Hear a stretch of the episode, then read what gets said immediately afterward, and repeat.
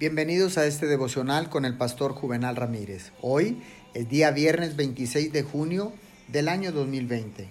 La palabra de Dios dice en el libro de Tito capítulo 1 versículo 2.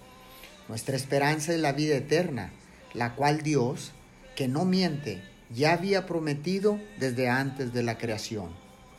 Tengamos siempre en mente y no nos permitamos ni por un momento dudar de la afirmación de que lo que Dios dice lo dice de verdad en todas sus promesas. Las promesas de Dios son su propia palabra.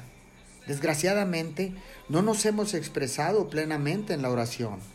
La capacidad de orar puede quedar asegurada por la gracia y el poder del Espíritu Santo, pero demanda un carácter tan enérgico y noble que es extraño que un hombre o una mujer estén en terreno de oración y en términos de constante ruego y clamor ante Dios.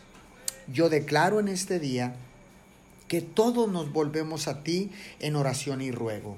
Oremos, amado Dios, mediante la gracia, la misericordia y el poder de tu Espíritu Santo, podemos asegurar nuestra capacidad para orar te damos gracias, todo esto en el nombre de Jesús. Amén y amén.